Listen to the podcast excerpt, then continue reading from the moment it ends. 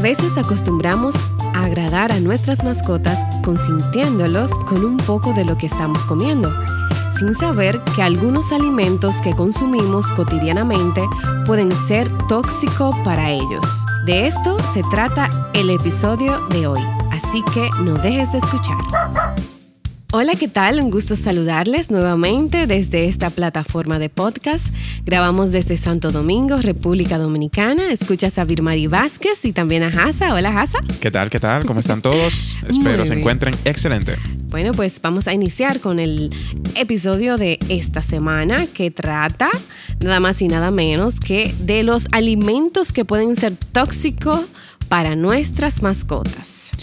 Eh, eso es un tema realmente bastante importante porque si es por ellos, se lo comen todo. Bueno, sí. Y también eh, en este caso que vamos a hablar de la de alimentos son alimentos que, cotidianamente consumimos nosotros, los propietarios, los seres humanos, eh, que son alimentos para nosotros, sin embargo, para nuestras mascotas pueden ser muy tóxicos. Este, esto es algo un poquito controversial porque, como decíamos en el spot al inicio, que consumimos cotidianamente y por consentirlos a nuestras mascotas, pues le damos un poquito de, damos un poquito de esto porque está ahí, que te dice, hola mami, ven. No, porque mami, dame un chin. O están velando, como decimos nosotros, que están, están velando ahí, entonces le queremos dar un poquito de lo que estamos eh, consumiendo. Eso es delicado, tenemos que, que eh, o sea, tomar conciencia de que ellos son una especie diferente a nosotros, las necesidades de ellos no son iguales que las de nosotros, es importante entender eso porque queremos humanizarlos también mucho, o sea, para consentirlos a nivel de, a nivel de alimentos tenemos otras opciones. Están los trips, las galletitas especializadas para ellos, eh, cualquier otro alimento, por ejemplo, las proteínas que vienen, hay unas proteínas eh, especializadas también como que vienen disecadas, que, que tú le puedes agradar, o sea, que, que tratemos de evitar esto y bueno, vamos a abundar. Mira, por ejemplo, uno de los alimentos que, que, consumimos, sobre todo mucho los dominicanos en temporada, son los aguacates. Chan, chan, chan, chan. ¿Eso es tóxico para los perros? Son, es tóxico, es tóxico para los perros. ¿Y, para los gatos también? para los gatos también. Fíjate que con los gatos, vamos a mencionar, son tóxicos tanto, todo lo que vamos a mencionar es tanto para perros como para gatos. Ah, perfecto. Sin embargo, lo que pasa es que en los gatos eh, no es tan frecuente que se vean eh, intoxicaciones por alimentos, no es tan frecuente, pero se puede dar es porque los gatos son una, especie muy selectiva a nivel de alimento, ellos son muy picky con, lo que comen. Casi, casi exclusivamente ellos siempre ingieren sus bolitas o ingieren comidas que son ya vienen preparadas, patés, ese tipo de cosas. Ellos son muy, muy selectivos. Sin embargo, los perros no. Los perritos, los caninos consumen mucho más las cosas que, o sea, ellos les agrada muchísimo lo que nosotros consumimos. Fíjate entonces el aguacate, que, está casi siempre en el plato de nosotros todos los días, es una fruta, es una fruta que contiene, tiene una gran cantidad de elevada de grasas y esto predispone a nuestras mascotas eh, a problemas de obesidad más que otra cosa. Es, es tanto, no es el tanto el hecho de que es tóxica, de que lo ingiere y hay que llevarlo al veterinario urgente porque le va, a comenzar a convulsionar. No, es que si este animal acostumbra a comerlo, cotidianamente o en cantidades que puedan ser muy elevadas para él, para, para la mascota, pues puede haber un tema de, de, obesidad, por ahí puede venir también con el tema de las grasas, también las diabetes, ese tipo de cosas. Ahí, de eso es que se trata con el, con el aguacate. Así que mucho cuidado darle aguacate a nuestros animalitos. Wow, o sea que cero guacamole para Preciosita. o sea, que tú le das guacamole a Preciosita. No, guacamole no, pero hay veces que nosotros comemos, tenemos una noche mexicana, comida mexicana, y bueno, ya le gustan a veces los tomaticos y como ella me mira y eso, y ya que el tomatico está al lado del, del guacamolito, ya, ¿verdad? No se lo voy a dar vacío. Ve lo, ve lo que te digo, ve lo que te digo, ahí es que está el detalle pero tenemos que ser fuertes. No, pero se, se logra, se logra. El, el también como ya me habíamos hablado en otros episodios, los animales son de costumbres. O sea, que si nosotros los acostumbramos 100% a que ellos no acostumbren a velar, ellos se logra. Hay, métodos, es eso, costumbre. Si tú, por ejemplo, cuando tú almuerzas, ponerle también su- el almuerzo de él, en su plato, en su, en su zona. Y ya después, pues se entretiene en su plato y muy raro que vaya y te vele a ti. Y realmente no darle comida de, tu plato, no echarle comida, porque si acostumbras a eso, siempre va a velar. O sea, que ese es el detalle. También otro, otro alimento que nos encanta, a mí me encanta, o sea, todas las mujeres, chicas, nos, nos fascina, es el chocolate. Que Chen, Tú habías escuchado seguro que el chocolate es tóxico para ellos, ¿verdad? incluso ¿Verdad? cuando lo escuché me sentí bastante mal. Antes de Preciosa, yo tuve una perrita, una chihuahuita que se llamaba Trish. Y Trish, yo soy fanático de los sneakers. Ah, y entonces, como yo soy fanático de los sneakers, ella era también fanática de los sneakers.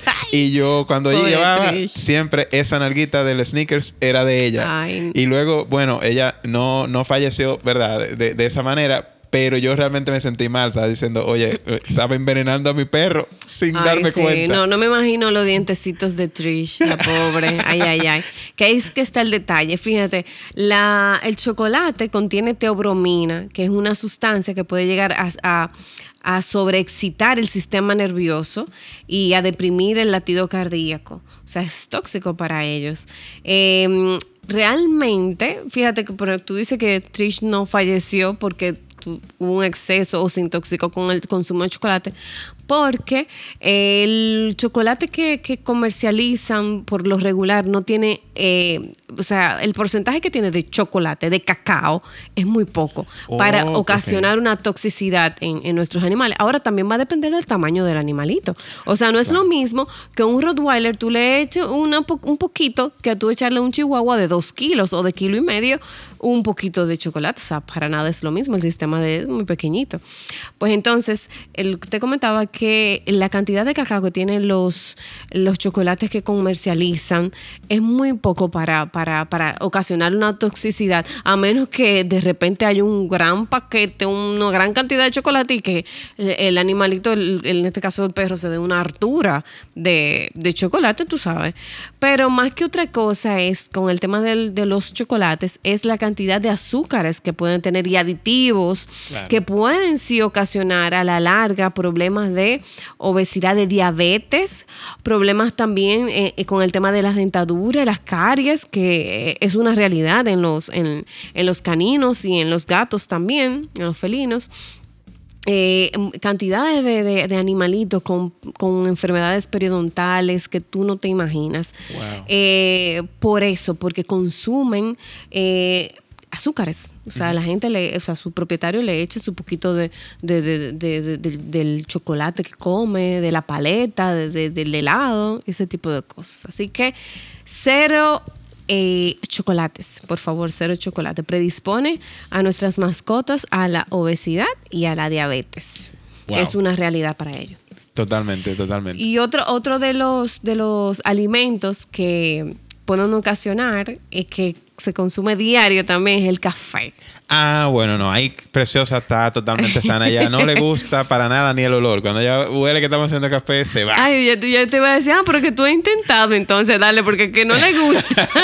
No, no, No, estoy seguro si Dios es que nosotros mío. lo hacemos al final de, de toda la comida y que ya sabe ya que cuando le huele eso ya no hay más nada. O si es que ella no le gusta para nada y se va por ahí. wow, tú eres el típico propietario de mascota, Dios santo, wow, wow. Es para consentirla. Ella, esos ojos, ella me mira. Señores, no, el café puede irritar mucho la, la mucosa gastrointestinal y entonces eso también hay un desbalance respecto al pH en, en la, en la misma, en el mismo estómago, en el sistema gastrointestinal, que puede terminar en ulceraciones, gastritis. Eh, y muchísimas otras cosas que, que le afectan a- a la- al bienestar y a la vida del, del paciente. O sea que, watch out con eso. O sea, no me le den eso a los caninos ni felinos. Están también los cítricos. eh, Hay que tomar en cuenta. eh, aunque, por ejemplo, estamos hablando como que de tóxicos, pero también eh, em- eh, básicamente de, de alimentos que pueden ocasionar a largo plazo y a mediano plazo eh, alguna afección a, la vida de nuestros pacientes, por ejemplo, están, o, de nuestros consentidos,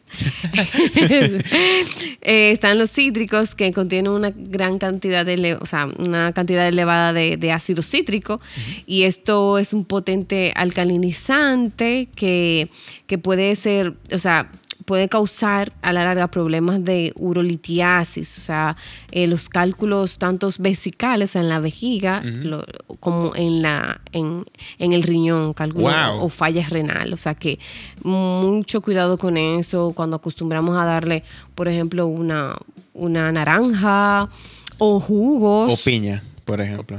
Bueno, sí, sí, exacto. Wow. No, no es, sí, sí, la piña es cítrica. Mm. Eh, no echarle, o sea, no darle una gran cantidad, de verdad. O sea, se, siempre moderado, siempre moderado y sobre todo hablamos más como, como estos concentrados, que mucha gente tiende a darle su, su, poquito de jugo, así como tú te bebes tu vaso de jugo, así mismo le ponen medio vaso o un vaso ahí, mira mi amor, toma ahí para que te refresques. No, si supieras que hago el comentario de la piña porque conozco una persona que consume muchas frutas y tiene un, perrito en su casa y el perrito realmente no le gusta como tal la, piña per se, pero le encanta la cáscara de la piña. Mm. Va y la busca. O sea, increíble eso realmente. Y se la come con un, gusto increíble. Vamos a tener, le voy a decir que lo chequeé por si acaso. Vamos a averiguar eso de la piña. Sí. Pero mucho cuidado con eso. De hecho, la piña en ocasiones yo la he recomendado cuando, cuando los eh, en el caso de los caninos, perritos, cachorros, tienen problemas de coprofagia. O sea, que es el consumo de, de cacao, el consumo de pupú, ah, o sea, de sus propias heces o a veces hasta heces de, su, de, los perritos que comparte con él, o sea, en la casa y eso que cuando lo ingieren hay un cambio en el, en el sabor de las heces y por eso a veces funciona. La verdad que a muchos, a pocos le ha funcionado, pero puede funcionar la, la, piña, la banana, o sea, el, el, la, el guineo, como le decimos aquí, el guineo maduro. Eh, eso puede funcionar en ese sentido. Pero hay otras realmente recomendaciones más, un poquito más técnicas, que, que, sí, sí funcionan, que pudiéramos hablar. Eso pudiera ser un muy buen tema para, ah, para, para, otro episodio. Sí, sí. Entonces, bueno, eh, hablamos también de que las nueces y, o sea, las almendras contienen cantidades elevadas de grasas y fósforo que en grandes cantidades pueden provocar un, removimiento del calcio de los huesos. O sea que mucho cuidado, sobre todo en cachorros, darle a consumir las nueces y almendras. Em, y obviamente todo esto es en grandes cantidades y en muy cotidiano, no que si tú, de repente se te cayó una almendrita o una nuez y se le ingirió, no debes, no, es que vamos a correr de, de, emergencia para el veterinario, no creo. Es cuando le damos cotidianamente y en una cantidad pues que, que exagerada para el mismo animalito. Las uvas, las uvas. Ese sí fue un punto que cuando lo leí yo dije, ay Dios mío, ay Dios mío, esas navidades. Ay, ay, ay, ay, ay, sí, en las navidades tan frecuentes nuestras uvitas ricas. Mucho cuidado con las semillas, señores. De hecho, todos, todas las frutas que tengan semillas, usted se la quita. O sea, si usted va a, si, usted le va a dar un, a dar un poquito de, alguna frutita, por ejemplo, eh, eh, la, la manzana, hay que quitarle la, semilla.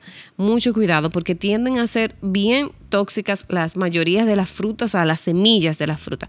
Eh, por ejemplo, en este caso, realmente lo que es tóxico para, el animalito es la semilla de las uvas, que pueden oh. ocasionar eh, fallos renales, o sea que mucho cuidado con eso. Está, ah, oye esto, eh, que esto va a causar controversia, los lácteos y sus derivados. Pero, pero ellos cuando están pequeños, pero ellos cuando están pequeños eso es lo que, lo que, lo que utilizan, ¿cómo así? Eso es lo primero que hacen cuando llegan a la casa, los perritos y los gatitos. Sí. Un platito con leche. Porque que eso es como que es la maternidad, la leche es sinónimo de como de, maternidad, de, de, bebé. Entonces cuando llegan es un, su platito con leche, pues no. No, no se puede. O sea, no se debe, no debemos. Vamos a aclarar, miren, los, tanto los gatos como los perros son intolerantes, intolerantes a la lactosa. Wow. Sí. Sin embargo, como nos pasa a nosotros, el ser humano ya a partir de los dos años, bueno, ya eso un médico lo puede, pero lo que yo, lo que, exactamente, lo que he leído y lo que sé, ya no necesita de la leche. Entonces, a la larga puede ocasionar inflamación y demás del, sistema gastrointestinal. Entonces, igual pasa con, nuestros eh, caninos y felinos son intolerantes a la lactosa, ocasiona, por ejemplo, esos, gatitos o perritos, cuando ya se destetan, aunque sea el mes que lo destetan, ya si se, le quitó de su mamá, ya necesitan, eh, obviamente ya a una edad adecuada, por ejemplo, ya al mes, por lo regular a los dos meses es lo que lo más recomendable para el destete, la edad recomendable para el destete. Entonces ellos no necesitan eh, de, leche. De leche. Sin embargo, cuando se les da cotidianamente ya ellos se van adaptando, pero los primeros días tienen una diarreíta o hacen vómito y demás, o sea, pero se van adaptando, pero no es lo correcto dársela, porque también a la larga los derivados lácteos y, la, o sea, la, leche como tal y en derivados lácteos en general pueden pues ocasionar eh, problemas de, de, también de litus a nivel eh, de la vejiga urinaria, del riñón, ocasionar inflamación a nivel gastrointestinal, todo un, cuadro gastrointestinal generalizado eh, por la fermentación de esos mismos productos a nivel del colon y demás, ocasionar diarreas, gases, las flatulencias tan incómodas. Ah, eso sí, eso sí. Ay, ay, ay, ay, eso, eso te ha tocado. tengo una, tengo una historia. Sí, no con la leche, porque sí sabía que la leche no debe de, ingresarse como tal. Pero sí había, de vez en cuando le había pasado yogur. Y ella le, encanta, ella lo, siente, lo saborea, le gusta, va y lo busca y eso, pero luego hay que dejarle la casa. Ay, ay, ay. Hay que dejarle la casa. Porque marea todo alrededor. Sí, sí. las flatulencias están a la orden del día. Lo gracioso es que ella es bien, bien peculiar porque ella la hace y se va y nos lo deja a nosotros tranquilitos aquí en la sala. Sí, eso pasa cuando le damos el leche o derivados lácteos. El yogur, mucha, mucha gente lo, o sea, se lo da porque realmente los yogur te le proporcionan probióticos. Pero hay otros, el veterinario te puede indicar otros, em, otros em, elementos más favorables cuando queremos restaurar la flora gastrointestinal eh, para, para en esas ocasiones que hay flatulencia o procesos gastrointestinales inflamatorios y demás. No es tan recomendable el tema de, no está eh, descrito realmente que ellos consuman. Como le digo, no es que, o sea, ah, no, yo le doy a mi perrito y no le pasa nada. Sí, eso puede pasar porque ya está adaptado. Pero a futuro sí puede ocasionarle, pues, problemas delicados. Ya bien son perritos que después son sensibles a nivel gástrico eh, y se puede complicar después ya luego a la hora de, de querer, o sea, tenerle una alimentación específica porque no tolera nada. Hay unos cuantos detalles, así que tratar en la medida de lo posible de no darle derivados lácteos, no darle derivados lácteos realmente, no, no, no hacerlo. realmente los, tanto caninos como felinos, la verdad es que ellos tienen su alimento especializado, que científicamente eso está comprobado, tiene todos los minerales, tiene todo lo que necesita a nivel de proteína, carbohidratos, eh, vitaminas y demás. O sea, y ellos se adaptan. Las papilas gustativas, ellos tienen menos papilas gustativas que nosotros y se adaptan perfectamente a un, a un alimento eh, granulado sin ningún problema.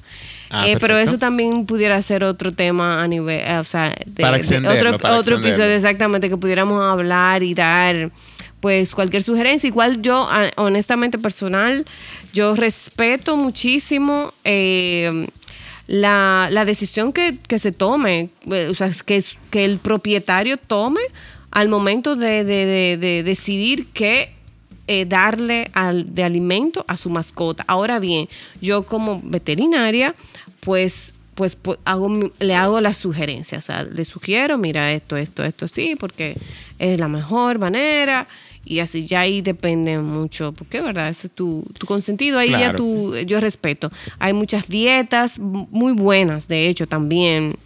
Lo único que es importante eh, estudiarla, es importante analizar y saber que realmente tú le estás dando una alimentación balanceada X o Y, sea tanto bolitas como alimento de la casa, lo importante es que sea un alimento balanceado. Claro, imagino también estas dietas tienen un propósito. O sea, imagino, si, si en tal caso el yogur me lo hubiesen recetado por algo en específico, seguro también me dicen, mira, trata de buscar tal tipo de yogur, por decir algo, yogur griego o yogur eh, de lo más natural posible, etcétera. o sea, me hubiesen dicho algo muy específico, quizás. Si vamos a darle, en mi experiencia, si se le va, se le va a dar yogur que sea natural.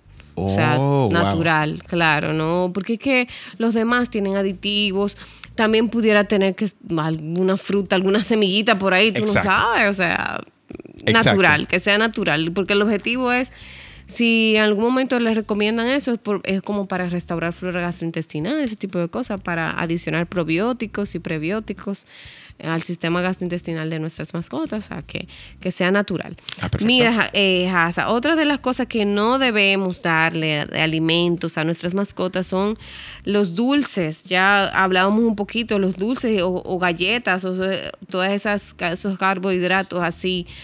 Fíjate que los dulces, eh, la mayoría de los dulces tienen edulcorante, eh, sobre todo el, el xilitol este tipo de edulcorante puede, eh, puede llegar a ser muy tóxico para ellos a nivel hepático y pueden hacerte episodios de hipoglucemia.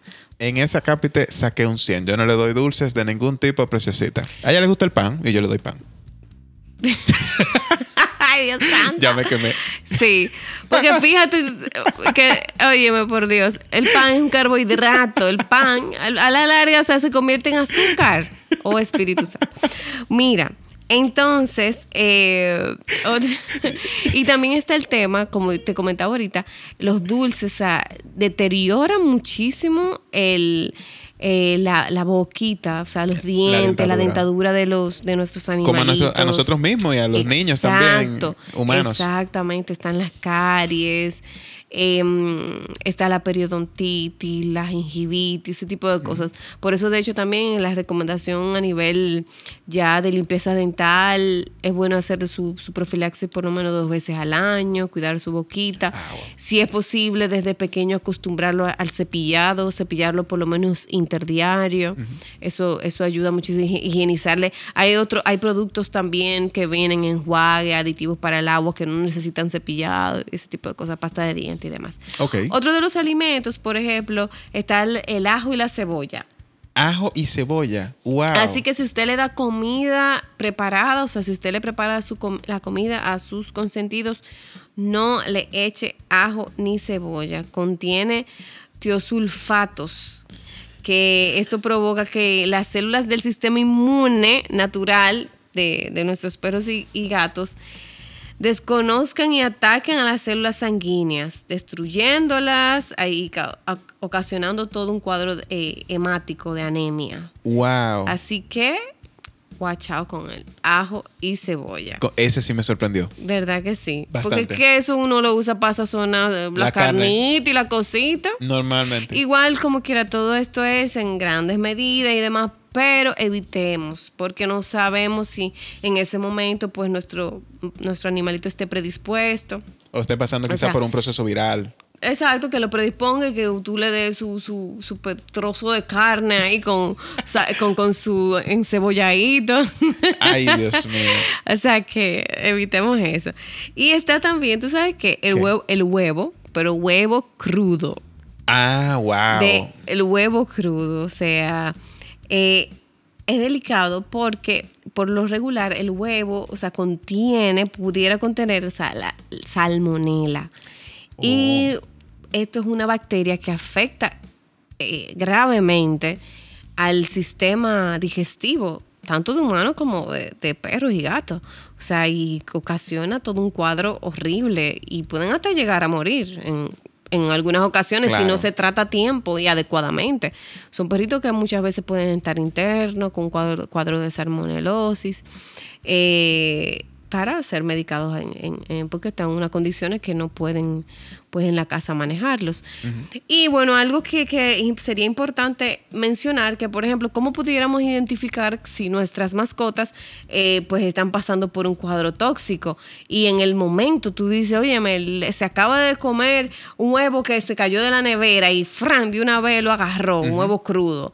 Eh, por lo regular, este tipo de bacterias, pues sí, eh, o sea, en esta ocasión tarda un tiempo para incubarse y demás, que probablemente pudiéramos verlo en dos o tres días, los síntomas clínicos, ¿cuáles serían los síntomas clínicos? O puede ser al otro día, 24 horas. Eh, puede ser, em, también va, o sea, va a depender de la cantidad de bacterias que ingiera. pudiera ser el síntoma clínico, diarreas, vómitos, eh, eh, pudiera ser también inapetencia, en el caso de que estemos hablando de la salmonedosis. En los otros casos, que son de intoxicaciones, por ejemplo, por, la teobromina, con el chocolate eh, o con el, con el edulcorante, eh, pues pudiéramos ver babeo, pudiéramos ver también cuadros neurológicos como convulsiones.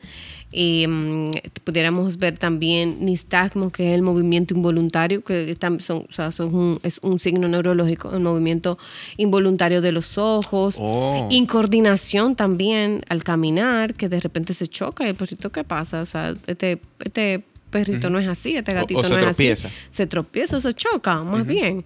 Eh, o sea, de las paredes y demás ese tipo de comportamientos, si, si lo vemos y que de repente sabemos que, oye, me se dio una hartura de chocolate, se dio una hartura de, de, de, dulces que le di o de, o de uva que habían eh, eh, un poquito y las cogió, pues entonces, pues en estos, en estos momentos debemos inmediatamente llevarlo al veterinario.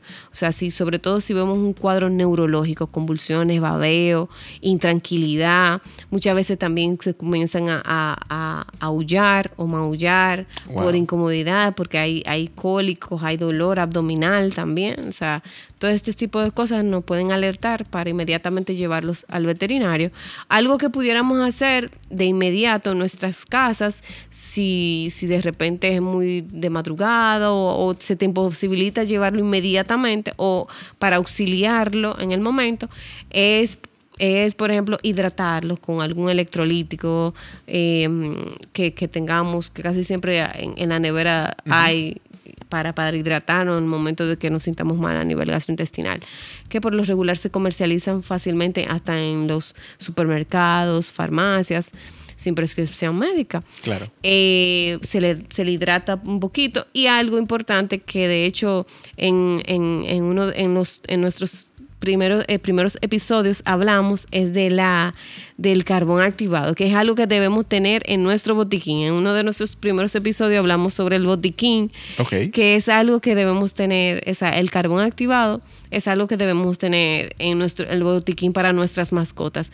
Que el carbón activado, eh, al darse en las primeras dos horas de haber ingerido cualquier tóxico, pues neutraliza totalmente lo que, lo que ha ingerido y también parte de lo que pudiera haber en el sistema. Ayuda muchísimo.